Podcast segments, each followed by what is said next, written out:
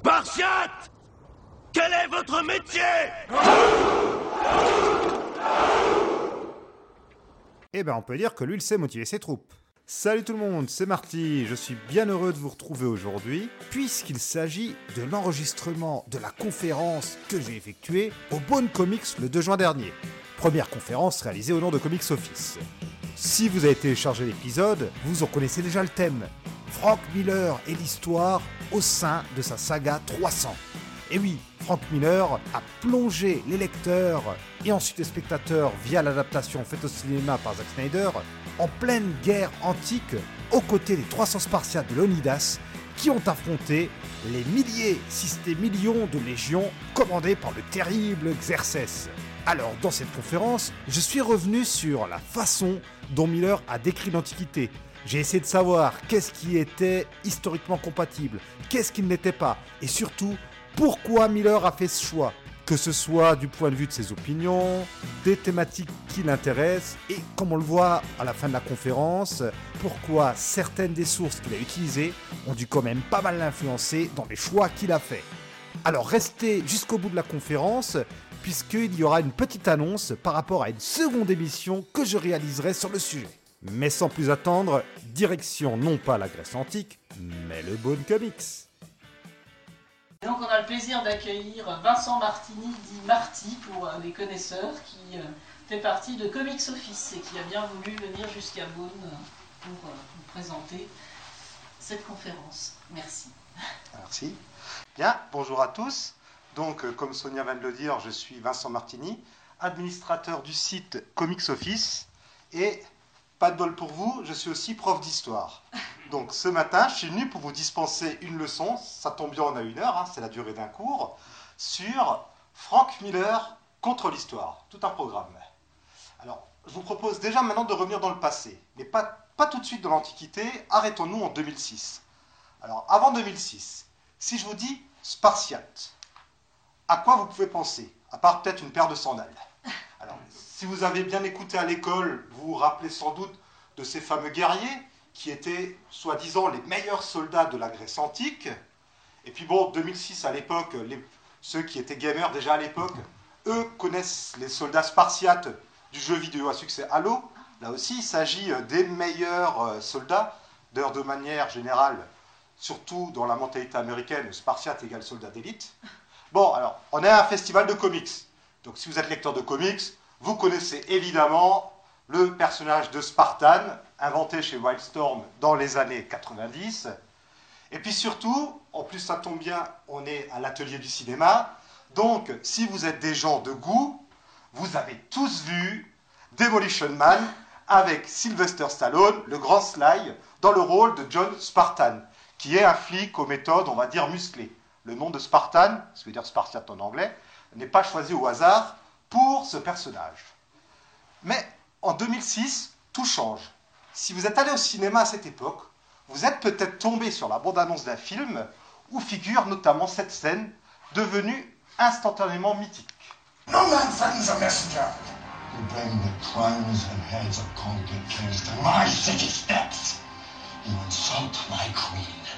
You threaten my people with slavery and death. Chosen my words carefully, Persian. Perhaps you should have done the same. Blasphemy! This is madness!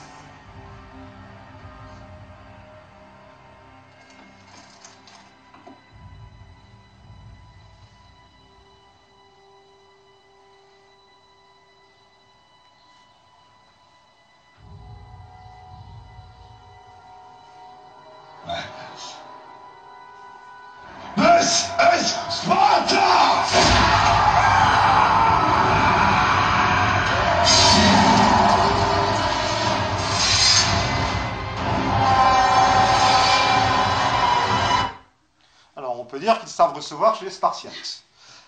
This is Sparta. Trois mots et une scène qui sont ce qu'on appelle des classiques instantanés. Alors cet extrait est tiré du film 300 de Zack Snyder, qui est adapté du comic book 300 de Frank Miller. Le film est sorti en 2006, le comic book, lui, en 1998.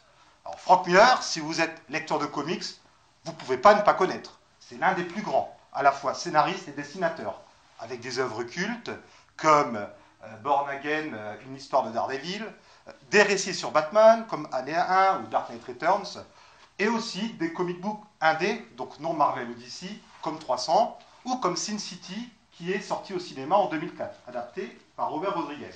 D'ailleurs, le grand public, lui, commence à entendre parler de Frank Miller à partir de 2004. Et 2006 l'impose comme une figure médiatique hors des cercles des bénéfices. Donc, 300, comme je dis, est une adaptation. Enfin, une adaptation. Certains iront dire que c'est un copier-coller, puisque Zack Snyder se lance dans le pari un peu fou de faire une adaptation case par case. Bon alors, il va un peu étirer les scènes et en rajouter. Faut quand même que le film dure un peu plus d'une heure. Le comics, en fait, se lit assez vite. Il a un format un peu particulier dit à l'italienne. Ce sont des grandes doubles pages. Pour cela, il va employer euh, beaucoup, beaucoup de fonds verts. Le film est même intégralement tourné sur fond vert. Ça, ça plaît ou ça plaît pas. Euh, les acteurs choisis correspondent à la perfection au personnage. La vraie star du film, c'est évidemment Gérard Butler qui campe un Léonidas magistral. Mais le film divise. Et pas que pour son esthétique euh, et ses filtres verdâtres. Le film est hyper violent. Bon, la BD l'est aussi. Ça, soit. On va voir un film violent, on ne se plaint pas que le film soit violent. Mais pas mal de polémiques vont... Alors, déjà, lorsque le comic sort en 98, il entraîne quelques discussions dans les cercles bédéphiles, mais ça ne va pas plus loin. En 2006 sort le film. Alors, le film, il y a plus de monde, forcément, qui le voit que de gens qui ont lu le comics. Et en plus, bah, par rapport à 98, en 2006, tout le monde a Internet. Internet, sur Internet, euh, tout le monde peut dire euh, ce qu'il pense sur tout, et surtout beaucoup de bêtises. 300, il se trouve que ça va cristalliser pas mal de critiques, notamment par rapport à l'actualité dans laquelle la sortie euh, s'organise. Mais j'y reviendrai un peu plus tard. Alors, 300, je vous en parle depuis avant, je vous donne des chiffres, je vous parle de Leonidas, de Sparte, mais qu'est-ce que c'est? 300, c'est le souvenir d'un événement historique assez singulier celui de la bataille des Thermopyles. Thermopyles, en grec, porte chaude. Qu'est-ce que c'est les Thermopyles? Alors, il faut revenir un peu en arrière. La Grèce, c'est un territoire très montagneux. C'est difficile d'y accoster, d'y entrer, surtout qu'on revient du côté ouest. Les Thermopyles, c'est un défilé. C'est un endroit où, entre les montagnes, vous avez un petit passage. Et si quelques hommes, allez, au hasard un chiffre, on va dire 300 hommes sont postés là, on peut bloquer des milliers, voire des millions. Ces 300 hommes, ce sont les 300 Spartiates de Leonidas. Tout à l'heure, on va un peu faire un point sur les chiffres. Hein. On va voir que euh, ça ne date pas d'aujourd'hui, euh, la version officielle de la police et la version des manifestants, hein. contre l'armée perse. Je reviens en détail tout à l'heure sur qui sont tous ces gens. Et c'est une bataille qui s'inscrit dans le cadre de la seconde guerre médique. Alors, cette guerre médique met en scène deux belligérants. Donc, tout d'abord, l'Empire perse. Alors, l'Empire perse, qui naît dans l'Iran actuel, s'étend à l'époque, en gros, des frontières de l'Inde actuelle et des territoires afghans et pakistanais, jusqu'à la Turquie et même un peu au-delà, et jusqu'en Égypte. C'est pas petit. Hein. Et on parle d'un empire, c'est en fait un genre de confédération avec différents États, qu'on appelle des satrapies, qui sont sous les ordres d'un grand empereur. On disait de la Perse que c'était un empire où se côtoyaient des milliers de peuples, et c'était pas vraiment exagéré. En face de la Grèce. Alors la Grèce, hein, tout le monde connaît. La Grèce, c'est là. Sauf qu'à l'époque, la Grèce, c'est pas du tout une seule entité politique unie. La Grèce, c'est un système de cités-États. Sparte, qui est ici, Athènes, Corinthe, il où il y a le fameux oracle ici. Et il n'y a pas, comme je vous le dis, de Grèce unie, mais il y a des Grecs. En fait, à l'époque, on est grec. Qu'est-ce que c'est être grec? Savoir des ancêtres grecs, parler grec, croire à peu près au même Dieu, avoir les mêmes pratiques de type euh, aller au gymnase, le théâtre, tout ça. Et les Grecs, donc, se sont un peu euh, éparpillés sur tout le bassin méditerranéen. Il y en a même quelques-uns dans l'Empire perse. Et donc, comme je vous le disais, c'est un système de cité-État. On a plusieurs entités. On a Sparte, qui est une monarchie, Athènes, qui est une démocratie, donc des cités-États, c'est-à-dire des cités qui contrôlent un, territoire. Alors, je vous dis les guerres médiques. Je vous dis les guerres, c'est qu'il y en a plusieurs. Alors, chacune de ces guerres ont opposé deux camps, si on veut. D'un côté, l'Empire perse, et de l'autre, les cités grecques, avec Athènes et Sparte euh, en tête. En gros, ce sont les leaders. Les guerres médiques, alors je vous spoil tout de suite, il n'y en a eu que deux. Il y a eu la première, qui se passe de 492 à 490 avant Jésus-Christ.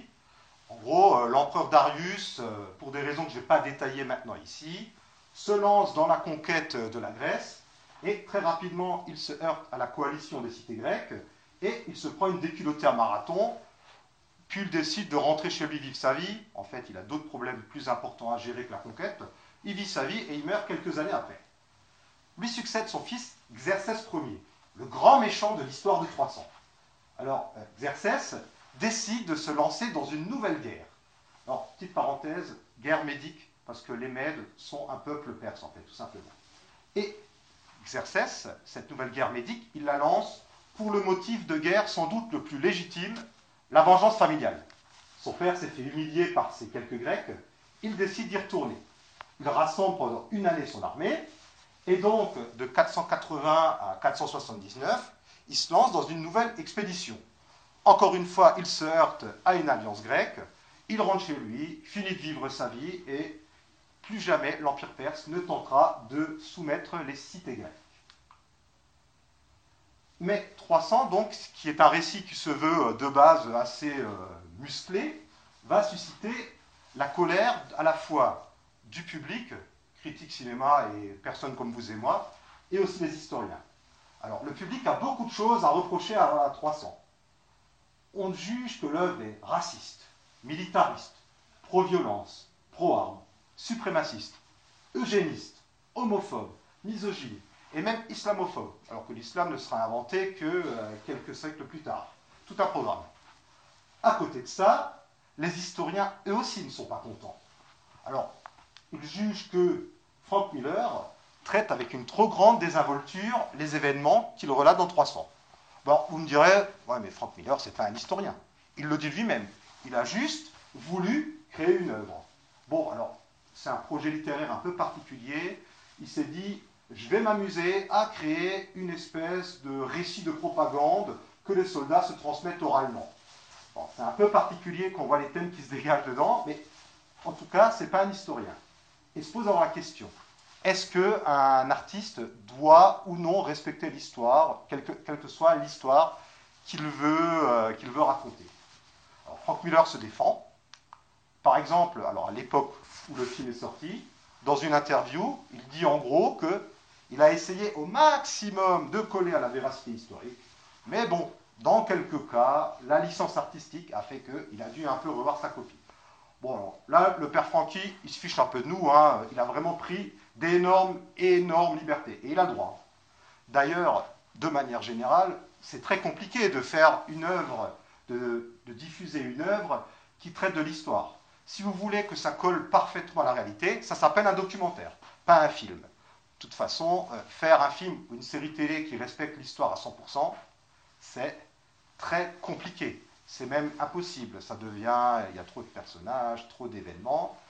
Il y a des séries qui ont, ou des films qui ont essayé, hein, avec plus ou moins de succès, de coller à la véracité historique.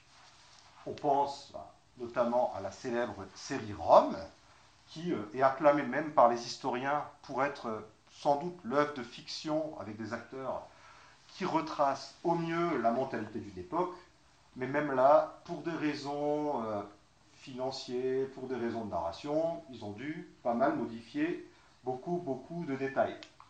Par exemple, le personnage de Cicéron va faire ce que font des dizaines d'autres personnages.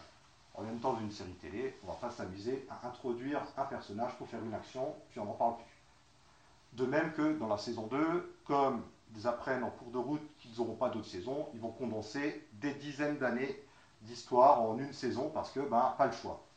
Ce qui n'empêche pas la série vraiment d'avoir de grande qualité. Plus globalement, c'est un problème qui se pose aussi lorsqu'on adapte la littérature à la télé ou au cinéma. Les, fans de Game, of Thrones ou du Seigneur des Anneaux hein, savent de quoi on parle. Il faut faire des choix. Donc Miller, lui, voilà, il fait des choix dans son histoire, à la fois pour rendre son récit dynamique et compréhensible, mais aussi pour servir son propos. C'est peut-être là où ça un petit peu. Alors, je vous propose de revenir un peu sur le début du récit. Donc, moi, ce qui m'intéresse dans cette présentation, c'est de vous parler avant tout de la bande dessinée. De temps en temps, je reviendrai sur le film, qui est un copier-coller à 90%, mais qui rajoute des choses. Je vous indiquerai quand je parle du film. Alors déjà, si vous feuilletez la bande dessinée 300, on se rend compte que les titres sont assez évocateurs. Les deux premiers, Honneur et Devoir. Il y en a un autre, c'est Combat, un autre, c'est Victoire. On est à fond dans la mentalité guerrière et viriliste. Dès les premières pages, on nous présente ces fameux 300 guerriers spartiates. Léonidas à la tête d'une troupe euh, de guerriers en armes. On les voit marcher, l'un d'entre eux trébuche, et alors euh, un de ses camarades se propose de l'aider et lui met une raclée. C'est un spartiate. Il n'a pas le droit à l'erreur. Le guerrier spartiate ne trébuche pas, il avance toujours. Et le roi Léonidas, pour donner l'exemple, bah, décide que, comme l'un a failli, tous seront privés de nourriture pour la journée et ils doivent un peu accélérer le pas. Donc voilà, d'emblée, on découvre que Léonidas commande une armée de soldats d'élite qui n'ont pas droit à l'erreur, mais qui sont unis. Et en même temps, on a une voix off qu'on découvre plus tard être d'Ilios, le seul grec qui survivra à la bataille finale, enfin pardon, le seul spartiate qui survivra à la bataille finale et qui raconte l'histoire. Il n'arrête pas de nous marteler les raisons pour lesquelles les Spartiates vont à la guerre. L'honneur, la gloire, mais surtout la liberté et la démocratie. Les Spartiates, d'après Miller, adorent la liberté, ils y tiennent plus que tout, et puis ils veulent aussi propager et défendre, enfin surtout la défendre, la démocratie. Donc, ils arrivent dans leur ville, où se passe la scène dont je vous ai montré l'adaptation, à savoir des ambassadeurs spartiates qui viennent à Sparte pour, euh, leur dire bah, arrive, on est plus fort, rejoignez-nous ou mourrez. Ensuite, Léonidas, bah, forcément, il n'apprécie pas, hein. vous avez pu voir ce que ça donne, et il décide d'aller voir sa hiérarchie, parce que euh, les décisions se prennent de manière collégiale. Et sa hiérarchie lui dit non. Les dieux sont contre, on ne va pas faire la guerre tout de suite. Et Léonidas se dit, bon bah si c'est comme ça, tant pis, moi j'y vais quand même. Et c'est là que commence vraiment l'action de 300. Et les trois derniers chapitres de l'œuvre traitent chacune d'une des trois journées que va durer la bataille au Thermopyles. Cette bataille va, dans cette bataille va s'illustrer des thèmes millériens qu'on retrouve aussi dès les premiers chapitres. En fait, Frank Miller, c'est un auteur de BD dont la carrière commence en gros à la fin des années 70, et dans chacune de ses œuvres, on retrouve un ou plusieurs de ses thèmes fétiches. Il a même tendance à les radoter un petit peu avec le temps. L'un de ces thèmes qui apparaît dès le début de son œuvre, c'est le culte du corps, et moi ce que j'appellerais l'éloge de la vigueur. On peut voir ça par exemple dans sa première œuvre culte, Daredevil. Or Miller commence comme dessinateur à la fin, il en sera le dessinateur et le scénariste. Miller adore représenter l'anatomie. Il adore représenter notamment l'anatomie très musclée. Et aussi, il se spécialise dans la représentation des acrobaties du personnage de Daredevil. Si vous connaissez Daredevil, c'est un espèce de Spider-Man aveugle vraiment pour caricaturer. Il bondit dans tous les sens. Et Miller fait sa spécialité de ce genre de récit. Dans, dans, dans 300, il présente euh, des Spartiates qui partent à la guerre, et il se donne donc euh, à cœur joie de représenter des combats où euh, les héros bondissent dans tous les sens. Et il prend le soin aussi de retravailler un petit peu les armures pour pouvoir dessiner à sa guise la musculature des personnages. On a bien le casque, le bouclier, les armes, mais il manque un élément important de l'armure des Spartiates, le, plastron, la cuirasse. Alors, il y a aussi des capes rouges. Alors ça, a priori, historiquement, c'est avéré. La cape rouge, c'est comme pour les toreros. Si la cape elle est rouge, quand le Spartiate saigne, on ne le voit pas. Donc on a l'impression d'être en face d'un guerrier euh, qui ne se blesse jamais et qui ne faiblit jamais. Pourquoi Miller s'amuse à nous montrer des hommes qui se battent en slip? Concrètement, c'est ça. On n'a pas envie d'y croire. Euh, quelqu'un, il a beau avoir un bouclier, s'il va en slip, le Spartiate, il va se faire embrocher. la raison est purement artistique et un peu idéologique aussi. Artistiquement, ben, comme ça, Miller s'éclate à dessiner euh, des hommes bien bâtis, et idéologiquement, on nous montre des guerriers qui n'ont pas peur d'aller combattre quasiment tout nus d'autres des ennemis qui, eux, sont lourdement armés. En fait, euh, cette pratique-là a une origine dans l'art grec. Miller euh, en a parlé en interview d'ailleurs. Par exemple, sur l'art grec, régulièrement, on voit les personnages représentés tout nus. Alors là, vous pourrez reconnaître Achille et Hector, les deux plus grands guerriers de la guerre de Troie, qui se combattent nus. Alors que pourtant, dans la légende, ils sont connus pour porter des armures bénies par les dieux. Donc voilà, ça c'est vraiment une pratique courante dans l'art grec de représenter les personnages comme ça, bah, pour montrer qu'ils euh, sont d'essence divine et qu'ils n'ont pas peur d'aller au casse-pipe. Par contre, quand on veut appuyer que l'un des deux personnages est plus fort que l'autre, ou au contraire que l'un des deux est plus fort que l'autre, ce qu'on fait, bah, le gentil, il est tout nu, le méchant, il est en armure. Comme ça, le combat est déséquilibré. Mais le gentil tout nu, il gagne quand même. C'est exactement ce qui se passe dans 300. Et évidemment, Zack Snyder a repris cette esthétique, on va dire, particulière.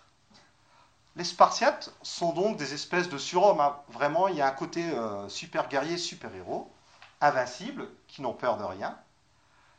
Mais à côté de cette perfection physique, on a aussi une perfection morale et mentale. Comme je l'ai dit, les Spartiates répètent à tout va qu'ils combattent pour leur liberté et pour la démocratie. Là, le personnage de Didios, le, le conteur dont je vous ai parlé, à la fin du récit, il parle là de free Greek to free Greek, de grec libre à grec libre. Il raconte à d'autres Grecs l'histoire des Spartiates. Et en gros, vous êtes libre, on est libre. On va ensemble se battre pour garder cette liberté euh, contre les Perses qui veulent nous réduire en esclavage et nous priver de cette démocratie qui est un peu la mère de toutes les vertus. Donc voilà, le Spartiate aussi est donc aussi un espèce de chevalier hein, qui combat pour la liberté, la justice et qui est parfait. Pourtant, pourtant, la réalité historique est un peu tout autre. Alors en effet, oui, les Spartiates sont libres. Enfin, les Spartiates, les citoyens Spartiates, ceux qui s'appellent les Omeioi, c'est-à-dire les semblables. En gros, pour être un Spartiate libre, un citoyen, il faut être un homme. Ah à l'époque, si vous êtes une femme, pas de chance. Il faut avoir plus de 20 ans, avoir fait son service militaire et fait la guerre, avoir des sous pour participer à la cité. Voilà, il n'y a pas de secret. Hein. Déjà avant, fallait être riche si on voulait pouvoir profiter pleinement de la société.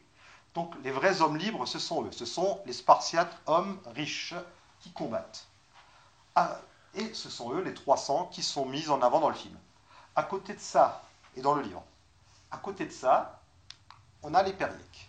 Alors les Périèques, en gros, ce sont les autres habitants du, territoire administré par Sparte. Ils sont libres, mais ils n'ont pas de droit civique.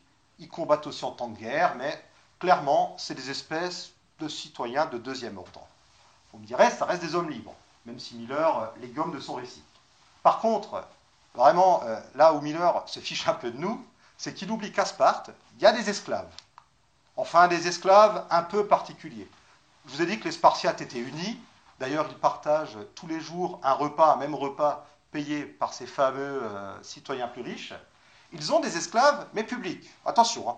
c'est pas comme à Athènes où chacun son esclave peut le battre et le tuer. Non, non, non. L'esclave public, on n'a pas le droit de le tuer. Par contre, on peut le battre, on peut l'humilier, on peut se moquer de lui.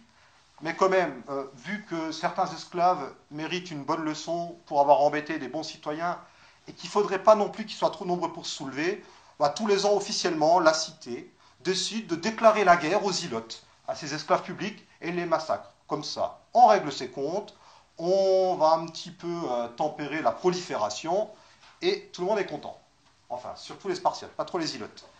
Et 300 gomme totalement cet aspect de la cité spartiate, qui est censé être euh, le champion de la liberté. Mais en plus, ce qu'oublie de nous dire Miller, c'est que les 300 Spartiates qui partent avec Leonidas, ils ont chacun avec eux plusieurs ilotes qui les accompagnent. Et en fait, au lieu d'être 300, l'espace spartiate au Thermopyle, ben en fait, ils sont sans doute environ 1000. 1000 auxquels il faut rajouter plusieurs envoyés de différentes cités grecques qui les rejoignent au fur et à mesure.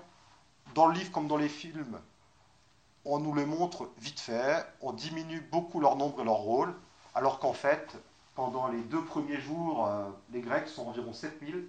Et je crois que le dernier jour, la plupart des Grecs partent, mais avec les Spartiates, je crois qu'il reste, ils sont environ un millier de Grecs. Voilà, donc, en tout cas, ils n'étaient pas 300. Mais bon, vu qu'en face, les Perses, on estime qu'ils sont entre 70 000 et 300 000, 1000 ou 300, hein, c'est un peu kiff-kiff. Et en même temps, on nous dit que les Spartiates sont les champions de la démocratie. Rien de plus faux. Bah oui, bah, Léonidas, il est roi. C'est donc pas une démocratie, hein, c'est une monarchie. C'est même une monarchie un peu particulière. Il y a deux rois. Il y en a un deuxième dont euh, Müller ne nous parle jamais. En même temps, il ne sert pas à grand-chose. Quand un roi va à la guerre, un autre doit rester en ville. Donc on peut imaginer que Miller n'a pas envie de s'embarrasser de ce personnage superflu qui, euh, en fait, n'a joué aucun rôle et n'apporte rien à l'intrigue. À côté de ça, on a une assemblée aussi. Parce que finalement, c'est une monarchie, mais avec un petit côté, euh, les citoyens, les citoyens les plus riches, hommes, etc., participent. Donc il y a cette assemblée des citoyens qui elle-même élit deux autres assemblées, la Gérousie, une assemblée de vieux sages. Alors ils n'en parlent pas, ils ne sont pas là. Autant la première, on la voit peut-être sur une case, autant eux, ils ne sont pas là. Et enfin, les efforts, que Miller nous présente comme une assemblée sacrée, alors que dans les faits, il s'occupait un peu de religion, même si en fait c'est plutôt le roi qui s'occupe de ça, et il s'occupe beaucoup de l'administration, de la sécurité, de l'éducation des jeunes, ce genre de choses.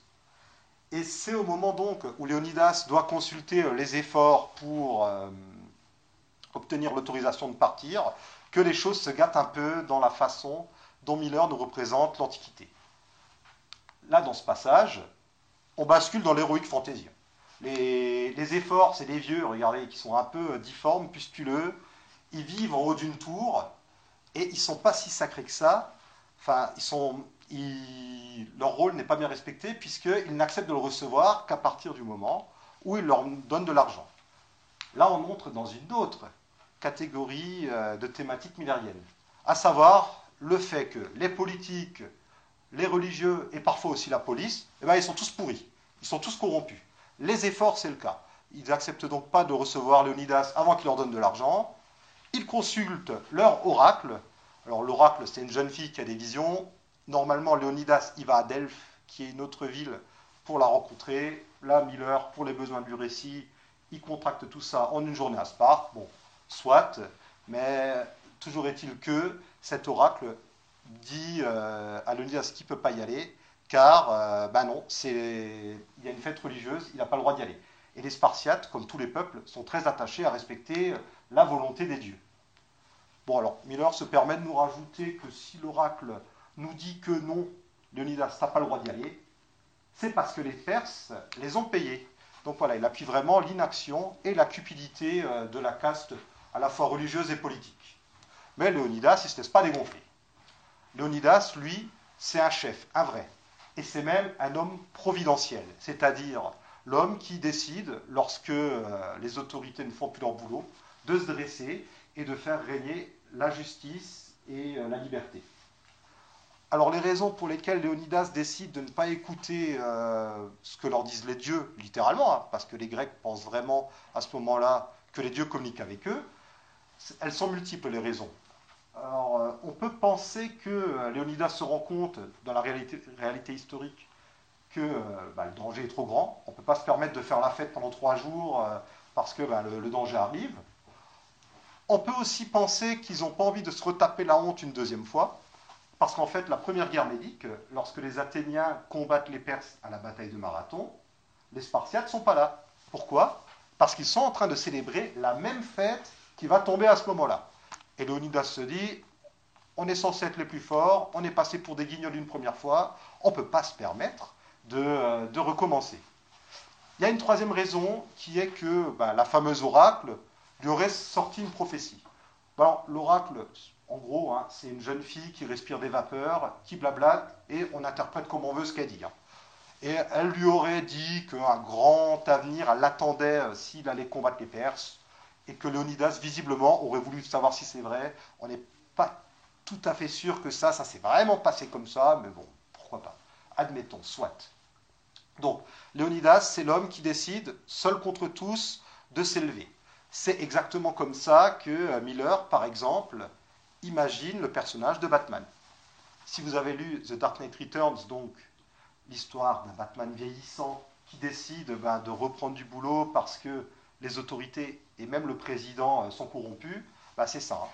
Et si vous avez lu Batman Year One, donc l'histoire d'un jeune Batman qui débute, c'est ça aussi. Bruce Wayne décide de se révolter face à la police corrompue et aux mafieux euh, qui, euh, qui gangrènent la ville. Et il va même leur rendre une visite dans cette fameuse scène très connue où il débarque chez les mafieux qui font un dîner et il leur dit bah voilà, maintenant je suis là, le règne est fini. Et ce sont et généralement les hommes comme ça sont aussi des leaders. Dans la version vieillie de Batman, à la fin, bah, il rassemble autour de lui la jeunesse qu'il va former pour à nouveau faire régner l'ordre et la liberté. Alors là, ce qui est intéressant, c'est que effectivement, Leonidas décide de partir avec les 300 hommes qui sont sa garde rapprochée. C'est une réalité historique, certes, mais Miller, il tourne un peu ça d'un point de vue américano-américain. C'est la figure du Minuteman. Alors, les Minutemen, ce sont ces Américains qui, au XIXe siècle, se disaient prêts, dans, la minute, à prendre les armes pour défendre leur pays si celui-ci était attaqué. Donc voilà, on a vraiment cette mentalité de euh, bah, très super-héros en fait. Hein. Le monde est attaqué, personne ne fait rien. Moi, je prends les armes et j'y vais. Et en même temps, alors, est-ce que c'est volontaire ou non Je ne sais pas. Je n'ai pas trouvé euh, d'interview où il parlerait de ça. Miller, euh, en faisant ça, renoue complètement avec la tradition du kalos kagatos. C'est un dicton grec. Kalos beau, agathos bon. En gros, euh, pour être un homme parfait dans la Grèce antique, il faut être beau, c'est-à-dire euh, être en excellente forme physique, d'où l'importance du gymnase, de faire la guerre, et être bon. Être bon, c'est avoir de, de bonnes capacités morales. On fréquente donc les philosophes, on s'instruit, et on a aussi des compétences artistiques. Et ce petit malin de Frank Miller, comme il appuie uniquement le côté euh, très viril, voire machiste et belliqueux des Spartiates, il oublie de dire bah, que dans l'Antiquité, Sparte, c'est la capitale de la chorale. Si vous voulez entendre les meilleurs chants de chorale, vous allez à Sparte. Ils sont très doués aussi en flûte. Hein. C'est leur spécialité de faire la flûte à Sparte. Donc euh, voilà, les Spartiates sont des hommes à la fois beaux et bons, ils sont beaux et forts, ils sont instruits. Et Léonidas, il illustre totalement ça. Il est fort, il est beau, et il est bon parce qu'il ose prendre des décisions, euh, décisions qui vont mener à sa mort, il le sait, mais qui profiteront à la, collectivité. Et en plus, il est, même, euh, il est même un peu meilleur que les autres, comme on peut le voir dans sa relation avec ce personnage. Ce personnage, c'est Ephialte. C'est un personnage qui a réellement existé, mais qui en fait n'était pas si moche. C'est un berger qui vit près des Thermopyles et qui, sans doute pour de l'argent, va trahir les Grecs. Il va montrer aux Perses un chemin caché pour qu'ils euh, puissent prendre les Spartiates à revers. Alors Miller, en plus, il en fait quelqu'un de très moche. Alors ça aussi, chez Miller, quand vous êtes méchant, généralement vous êtes très moche. Ou alors, euh, si vous êtes un laidron, vous êtes un gros méchant. On peut voir ça donc ici, hein, et Fial vraiment cette espèce de... C'est un mélange entre Quasimodo et la chose de Carpenter. Mais on peut voir ça dans Sin City justement, avec le Yellow Bastards, qui est un homme moche à la base, hein, gros nez, gros yeux, grandes oreilles, et qui, euh, pour des raisons euh, que je ne vois pas expliquer ici, devient jaune. Et il est tellement malfaisant qu'il pue. Et qu'en fait, sa puanteur physique, ben, c'est euh, le mal qui émane de lui. On peut voir ça aussi dans le chef des mutants, toujours dans Dark Knight Returns. Là, ça se passe de commentaires, hein, l'image parle d'elle-même. Donc chez Miller, quand vous êtes moche, souvent vous êtes méchant. Et quand vous êtes beau, vous êtes souvent un gentil. C'est pas vrai à 100%, mais c'est quand même souvent ça. C'est vraiment une opposition binarité. Hein, euh, bien, mal, euh, beauté, euh, mocheté. Et Léonidas, avec ce personnage d'Ephialte, il va se montrer bon, parce que Ephialte, dans la version de Miller, c'était un enfant spartiate difforme que ses parents n'ont pas voulu tuer. Bah oui, parce que dans l'Antiquité, euh, on a le droit de vie et de mort sur les nouveau-nés. Alors, pas la peine de crier au scandale, c'est comme ça à peu près partout dans l'Antiquité. On peut décider de tuer un nouveau-né si on estime que, euh, pour une raison X ou Y, On pense qu'il va pas vivre, c'est un enfant illégitime, bon bref. Mais la représentation de l'horreur, elle s'arrête là chez Miller. Il n'y a pas de monstre sinon. tout juste, les Spartiates qui n'ont jamais vu d'éléphant disent que ce sont des monstres quand ils voient euh, les grands pachydermes de Xerxès qui débarquent des bateaux. Comme quoi on peut transporter des éléphants de guerre sur bateau. Hein. On pensera à la reine Cersei. Par contre, là je reviens au film, dans l'adaptation de Zack Snyder, alors là, c'est la fête. Hein. On a euh, des éléphants dignes du Seigneur des Anneaux, il y a un ogre, littéralement un ogre, qui débarque sur le champ de bataille. Euh, les immortels, qui sont des soldats d'élite, qui portent tous un masque pour qu'on puisse pas les distinguer. Et donc, bah, quand il y en a un qui meurt, un autre prend sa place, donc on a l'impression ce sont immortels. Bah, quand le masque tombe, c'est des espèces de zombies. Donc voilà, vraiment, euh, on ne sait pas pourquoi. Euh, Snyder a pété un boulon, il nous a mis des monstres partout. C'est vraiment cette représentation de l'Orient un peu mystérieux.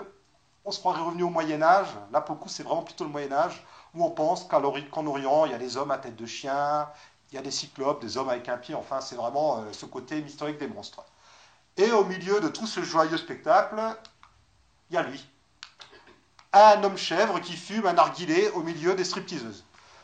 Voilà, enfin voilà, c'est vraiment le faune, le satire, quoi. On ne sait pas trop ce qu'il fait là, mais là, euh, Snyder avait envie sans doute de se faire plaisir. Donc on a cette, euh, cette difformité qui caractérise les méchants, plus dans les films que dans le livre et on a le grand méchant, Xerxès. Alors lui, Xerxès, il n'est pas moche. Enfin, il est un peu particulier. En fait, Xerxès, lui, c'est plutôt la laideur de l'opulence. Il va trop loin. Vous voyez, par exemple, il fait porter son trône euh, sur le dos de ses esclaves, il a des personnes partout. Xerxès, c'est l'excès, c'est le tentateur. Il va tenter Ephialtes avec succès, il va tenter Léonidas, c'est le serpent. Alors là, on peut voir que Miller, se fait totalement influencer par euh, son éducation catholique.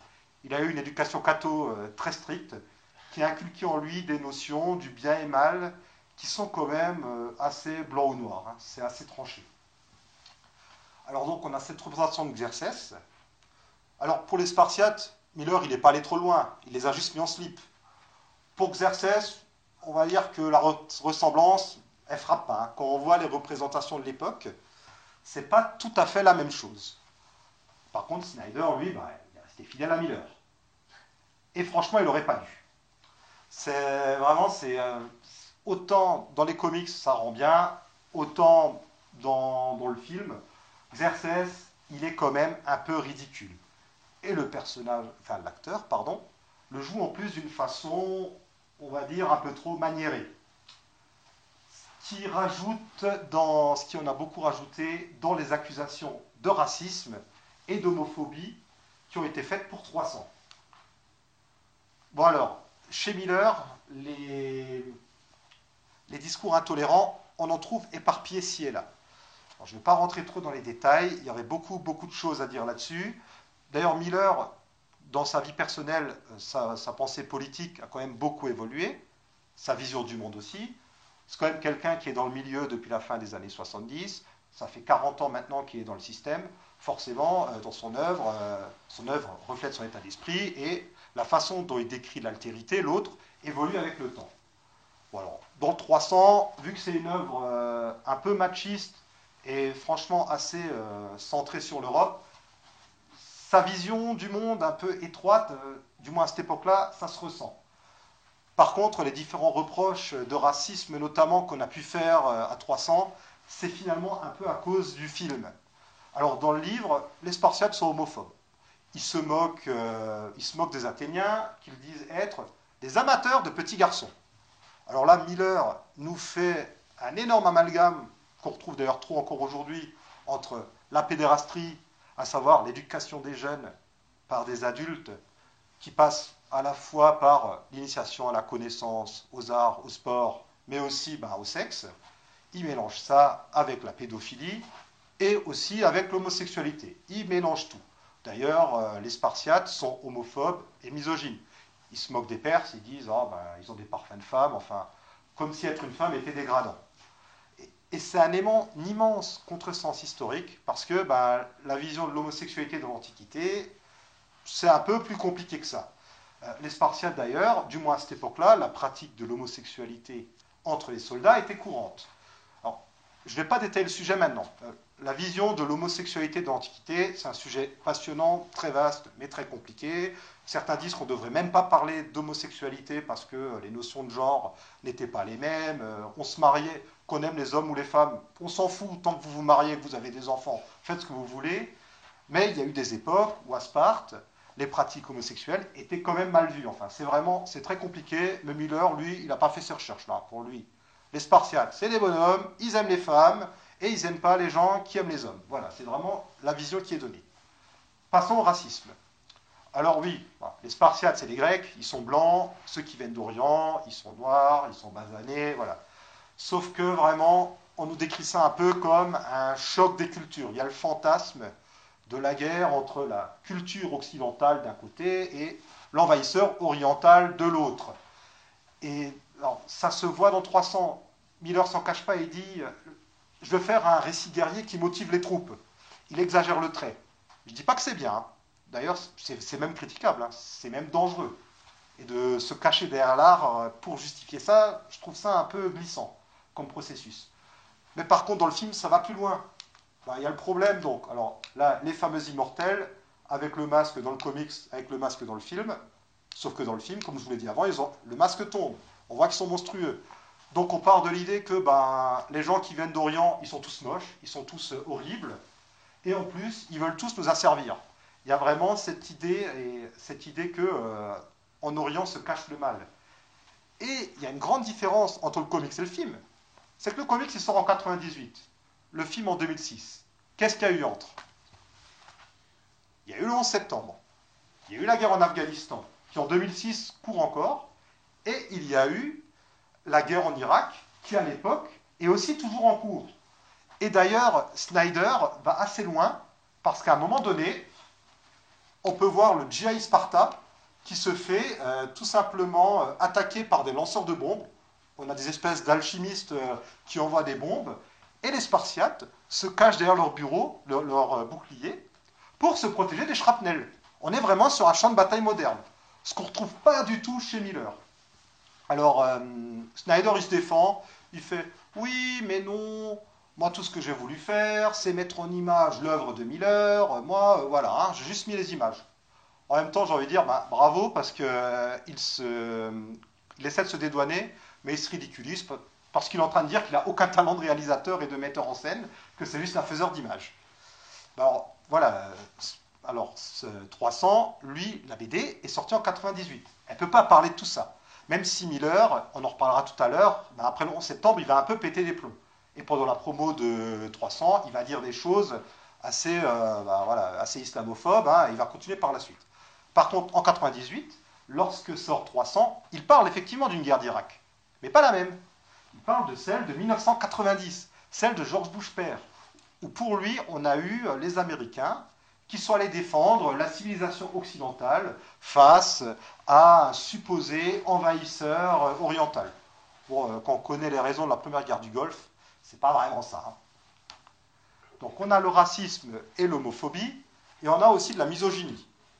Bon alors franchement, euh, la BD finalement, dire que c'est misogyne, il y a quelques commentaires misogynes, et les femmes en fait, on les voit tellement peu qu'on peut même pas dire que c'est misogyne, parce que j'ai compté, en tout, on voit, des femmes dans quatre cases. On voit l'oracle dans une case, enfin deux fois sur deux pages, et la reine Gorgo, elle, elle apparaît dans deux cases sur une page. Et tout ce qu'elle fait, c'est dire à Leonidas Ah, je comprends pourquoi tu as été vigoureux hier soir. Bon, d'accord, c'est quand même un peu misogyne. Et elle lui dit au revoir. Et elle lui dit Reviens avec ton bouclier ou sur ton bouclier. Ça, c'est habituel à Sparte. Hein. Quand les hommes partent au combat, les femmes leur disent Tu reviens victorieux ou tu reviens pas? Et Miller, bizarrement, oublie de faire dire à Léonidas Et si je meurs, toi, trouve-toi un mari qui te fera de beaux enfants. Euh, formule à tester. Hein. Ça se disait vraiment à l'époque à, Sparte. Dans le film, comme j'ai dit plus tôt, ils ont dû rajouter des scènes pour que le film soit un peu plus long. Et ils se sont dit quitte à rajouter des scènes, on va mettre un peu plus de femmes. C'est pourquoi le rôle de la reine Gorgo est euh, grandi la reine Gorgo, jouée par Lena Headey, qui joue, le rôle de la reine Cersei dans Game of Thrones. Comme quoi tout se recoupe aujourd'hui. Alors déjà, il y a un gros constat qui est fait, c'est que euh, dans la BD, le nom de la reine n'est même pas prononcé.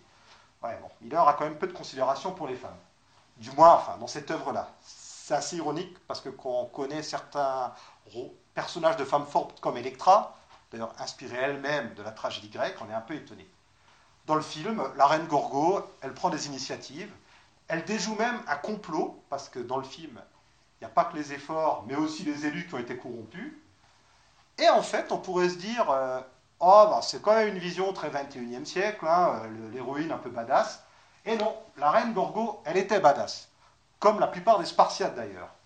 Euh, les femmes spartiates étaient connues en Grèce pour être celles qui avaient la une langue bien pendue, et elles osaient répondre aux hommes. Et d'ailleurs, alors je ne sais plus si c'était un autre grec ou un perse qui, avait demandé à la reine Gorgo pourquoi une femme ose me parler ainsi? Et elle a répondu parce que les femmes spartiates sont les seules à mettre au monde des hommes. D'ailleurs, euh, comme les Spartiates étaient euh, très fiers de leur mère et de leurs épouses, ben, ils donnaient une éducation aux petites filles, une éducation physique et intellectuelle, parce qu'ils se disaient, ben, euh, pour qu'on ait des vrais bonhommes, il faut qu'on ait des mères qui assurent derrière. Bon, je reviens pas plus, je vais pas plus m'étendre non plus sur le sujet, c'est pas non plus ce qui transparaît le plus dans l'œuvre.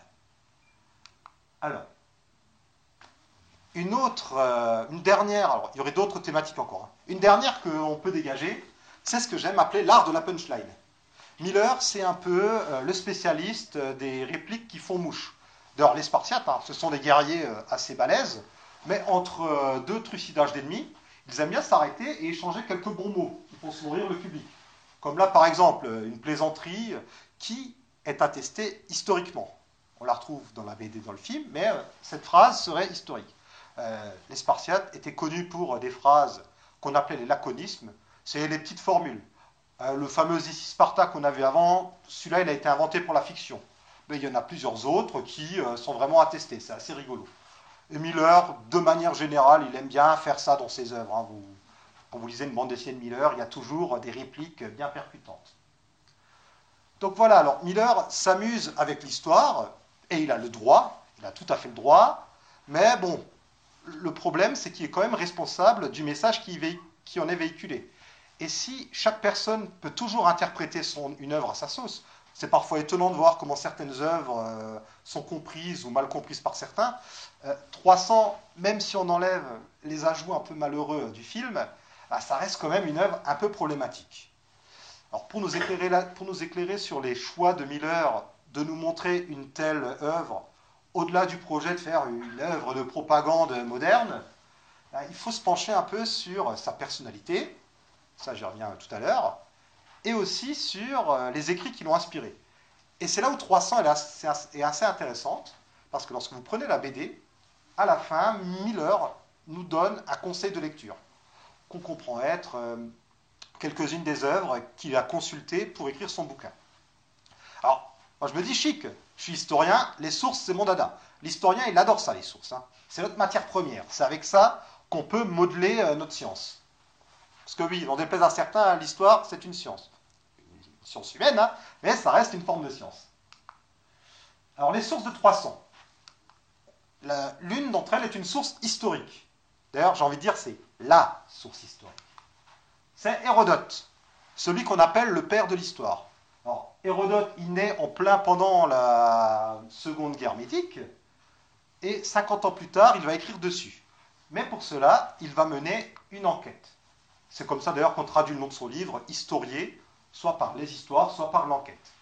Et on n'appelle pas le père de l'histoire pour rien, parce qu'il est non seulement historien, mais il est aussi géographe, il va beaucoup voyager, il est anthropologue et ethnologue, il va étudier des peuples, les mœurs, les coutumes, les croyances, et c'est même un analyste politique. Il va comparer justement euh, la démocratie, la tyrannie, la monarchie, etc. Donc il va faire un vrai travail d'historien. Bon, il va faire du mieux qu'il peut. Il y a quand même les dieux qui interviennent par moments dans son récit. D'ailleurs, dans 300, à un moment donné, la flotte perse est mise à mal par une tempête et les, Spartiates énumèrent les différents dieux qui sont en train d'entrer euh, en action pour les aider. Là, vraiment, pour le coup, c'est l'un des rares moments où on se croirait vraiment dans l'Antiquité grecque chez Miller. Donc voilà, il lit Hérodote. Bon, alors c'est une source qui vaut ce qui vaut hein, pour l'époque, mais c'est la source la plus ancienne et la plus proche des événements qui nous est parvenue. Il y a d'autres sources historiques, celles qui sont archéologiques et artistiques. les statues, les vases dont il parle en interview. Voilà, ça, c'est- bien, il, a fait ses devoirs, c'est bien. Il a aussi consulté des au- des auteurs contemporains. Là, ça coince un peu plus. Il y a une source littéraire et deux sources historiennes. Donc, la première, c'est la source littéraire. William Golding, qui a écrit The Hot Gates, les portes chaudes, donc les thermopiles. Alors, c'est en fait un essai. Et dans cet é- un essai sur le bien et le mal. Bon, bah, alors, je vous dis que Miller a lu un livre qui traite de la différence entre le bien et le mal. Quand on sait ça, on voit un peu quand même 300 d'un œil différent. Et dans l'intro, il parle de la bataille des thermopiles. Alors, William Golding, il est connu pour avoir fait notamment le livre Sa, Sa Majesté des Mouches. Par contre, The Hot Gates, ça a été traduit sous le nom, euh, alors c'était des portes ardentes ou le portail ardent, quelque chose comme ça euh, en France. C'est totalement introuvable en français ou en anglais aujourd'hui. Bon alors, c'est peut-être bien écrit, mais c'est pas une source historique. Par contre, là où c'est un peu plus sympa, c'est qu'il y a deux historiens. On se dit, ah, c'est bien. Alors, Ernie Bradford, historien euh, décédé aujourd'hui, ancien militaire, ancien de la marine, qui a écrit un livre assez remarqué, Thermopylae, The Battle for the West. Thermopyles, la bataille pour l'Ouest. Bon, bah, vous avez lu le titre, vous avez tout compris. hein. Clairement, on est vraiment dans une optique d'un- d'une histoire où on a le fameux choc des cultures, l'Ouest qui protège l'Est, etc. On est totalement aussi dans une vision de l'histoire qu'on partage plus trop aujourd'hui dans la recherche historique, à savoir les hommes, les grands hommes qui font l'histoire, et non pas l'histoire qui fait les hommes. Alors, faut jamais être tranché, il faut toujours chercher un peu entre les deux, mais clairement, la vision, euh, ce sont les grands hommes qui forgent l'histoire, c'est plus trop d'actualité. Alors que 300, l'œuvre littéraire, c'est totalement ça. Et c'est une œuvre littéraire, donc on s'en fiche, mais le problème, c'est que dans sa première source historique, c'est déjà une vision de ce genre. Et ça ne s'améliore pas quand on fouille encore. La deuxième, c'est Victor Davis Hanson. Alors, encore un ancien militaire devenu chercheur en histoire. Bon, tous les deux, ils ont leur diplôme, leur doctorat et tout, il n'y a pas de souci. Et lui, il est toujours vivant. Bah oui, il y a quelques semaines, il a sorti un livre à la gloire de Donald Trump. Donc je vous confirme, il est bien vivant. Alors pourquoi je vous dis ça? C'est pour vous dresser un peu le personnage. Il est ouvertement néoconservateur. Pour lui, la recherche sur la Grèce ancienne, ça va pas. Les universitaires, ils sont mous, ce sont des bien-pensants, je le cite là. hein. Ils pratiquent l'entre-soi, ils sont assis sous leurs privilèges. Enfin voilà, un discours très trumpien.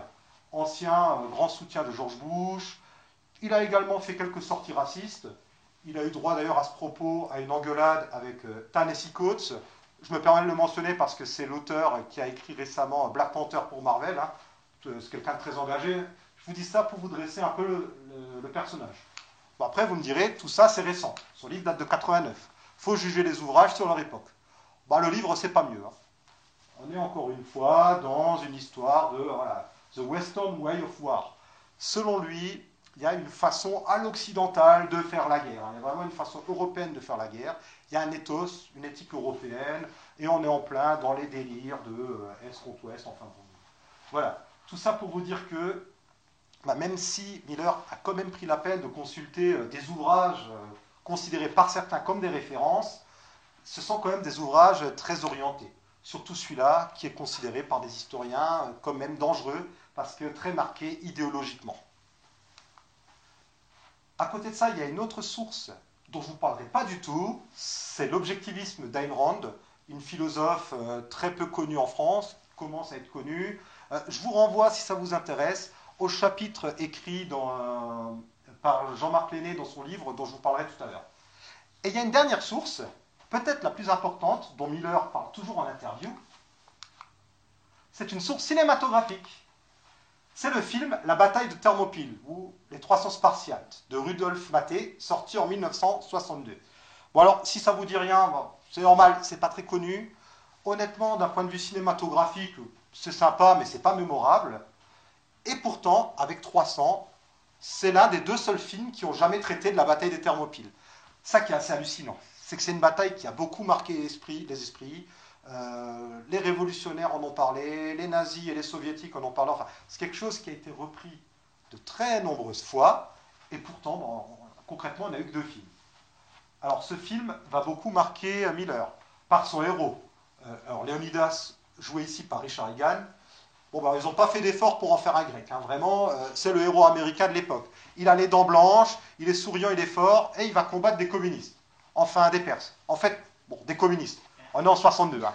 Ici, euh, les Perses, clairement, euh, ce sont de, c'est un énorme amas de population qui sont assimilés au fur et à mesure par ce méchant empereur euh, qui veut les abattre la tyrannie sur eux. Et donc, Léonidas part avec ses 300. Alors tout de suite, on voit que euh, du point de vue du design, on y est. Le film correspond bien à, à la réalité historique. On a d'ailleurs le lambda qui était sur euh, les boucliers des Spartiates, que Miller reprend. Miller a vraiment repris euh, les costumes du film de Maté et il a enlevé la cuirasse, il a mis un slip et voilà. Et à côté de ça, donc, à côté euh, non seulement de cet habillement, il y a même quelques inspirations de la mise en scène. La mort de Léonidas, qui est dépeinte ainsi dans le comics. Ça se rapproche assez euh, de cette version-là. Bon, si vous regardez les fresques, c'est un peu comme ça qu'on le représente. Naturellement, chez Snyder, bah, cette scène est repompée. Mais Snyder a sans doute voulu aussi rendre hommage à ce film, puisque euh, lorsqu'on voit Léonidas coucher avant de se faire couper la tête par Xerxès, ce qui est vraiment arrivé d'ailleurs, bah, ça nous rappelle un peu le film de Maté. Donc il y a un impact visuel, mais il y a aussi un impact narratif. Voilà, dans le film, le cadre spatio-temporel est le même. Euh, comme, euh, comme Miller, Maté compresse les événements. Il en oublie certains. Bon, il y a beaucoup plus de personnages et d'événements. On s'y perd même. On se dit que Miller a bien fait de faire un inventaire parce que euh, chez Rudolf Maté, on ne comprend pas toujours qui est qui. Mais il y a des événements qui sont supprimés, qui sont rapprochés, comme par exemple la fameuse entrevue avec les ambassadeurs qui sont jetés dans le puits au début de 300. En fait, ça s'est passé dix ans plus tôt, dans la première euh, guerre médique. Il y a ce genre de choses qui sont faites aussi chez Maté. Donc il y a un cas, mais grosso modo, on a l'histoire qui se passe sur la même tempora- temporalité entre les différentes œuvres. On a des modifications euh, donc, de l'histoire qui sont proches, a aussi des ajouts. Chez Miller, je vous disais que euh, veut rejoindre l'armée, Léonidas lui dit non, puis il va trahir Léonidas. Dans le film de Maté, c'est un jeune homme dont les parents ont été aussi chassés de Sparte pour déshonneur, qui veut rejoindre l'armée. Léonidas lui dit non. Et euh, ce jeune homme a une fiancée dont Ephialte est amoureux, et elle ne veut pas de lui, c'est pour ça qu'il trahit les Spartiates. Donc en gros, il a à peu près repris cet ajout Miller et l'a modifié à sa sauce. Et donc, comme je disais, bah, il y a cette idée de lutte idéologique, de bien contre le mal, d'Occident contre Orient, euh, d'États-Unis, des États-Unis contre bah, soit l'URSS, soit le monde is- arabo-islamique. J'emploie exprès des termes un peu flous et erronés parce que euh, pour se mettre un peu dans la tête de Miller. Ah oui, alors mon petit chouchou quand même du film de Rudolf Maté, c'est. Là, ils sont un peu plus proches de la réalité historique. Et puis, il est génial. hein. C'est le méchant de film de KPDP. hein. Il est fourbe, il a une petite barbiche. Quand il complote, euh, il chuchote en se tortillant la barbiche. euh, Il est entouré de jolies jeunes filles. Enfin, c'est, on croirait presque une parodie. hein. Lui, c'est un vrai bonheur dans le film. J'en reviens à Miller. Pour terminer, donc, lorsque sort 300, comme je l'ai dit, Miller, il n'est pas au top de sa forme. Il a été très marqué par euh, le 11 septembre, qu'il conforte un peu dans ses idées euh, réac, voire fascistes, qu'il développait depuis quelques années. Et en plus, à l'époque, il est malade. Il a un cancer, je crois. Tout du moins, il est très malade. Ça affecte son moral. D'après lui, les médicaments encore plus affecté son moral. Il revient sur Batman, c'est pas toujours très fameux. Il tente euh, l'expérience du cinéma avec une adaptation catastrophique du Spirit, film à jeter aux chiottes. D'ailleurs, le héros et le méchant se combattent à coups de, de toilettes, de cuvettes à un moment donné du film. Il retrouve Rodriguez un autre Sin City. Et à côté, il y a, oula, il y a le summum de son art. La qualité est pas belle, mais franchement, euh, c'est mérité. Parce que le, le- le bouquin lui-même, si on ne s'intéresse pas à Miller, faut pas le lire.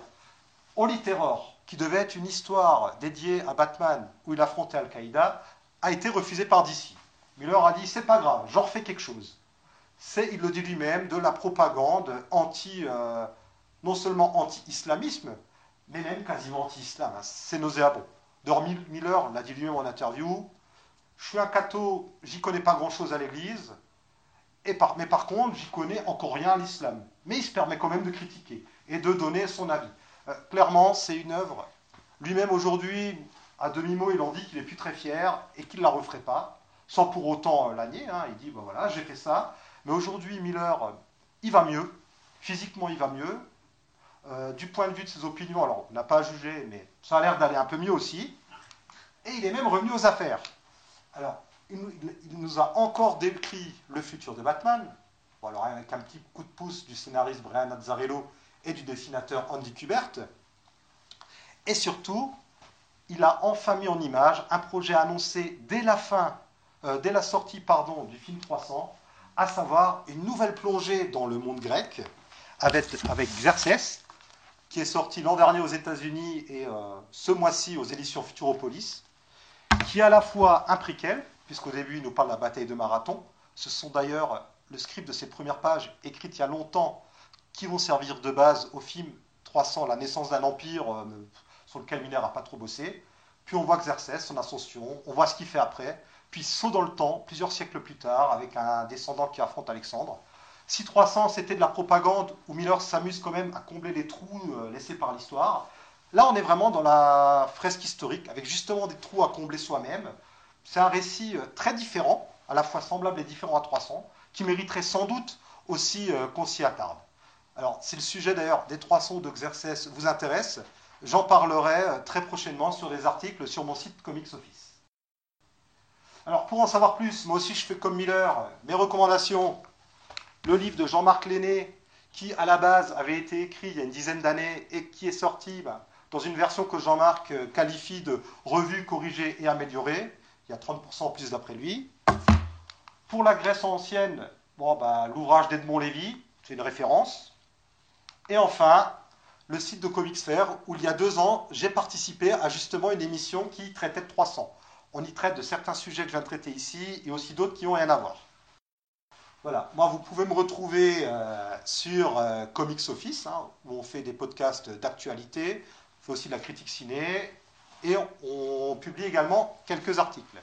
Alors, je vous remercie beaucoup euh, de votre présence et de votre attention. Je remercie au moins 300 fois, si ce n'est un million de fois, comme les troupes de Xerxes, Sonia et le Bonne Comics de m'avoir accueilli. Donc, je ne sais pas si on a encore le temps pour quelques réactions. Si les gens veulent poser des questions, il n'y a pas de souci. Oui, comme là, au niveau du temps, si vous avez envie de poser des questions, ou si vous avez des remarques, euh, si vous voulez dire que j'ai dit n'importe quoi, allez-y. Non, si personne n'a de remarques, bon, on va, le- vous pouvez, euh, on va lever les troupes hein, et vous pouvez euh, partir au repos. Merci. Bah, merci à toi surtout, c'était passionnant. Merci.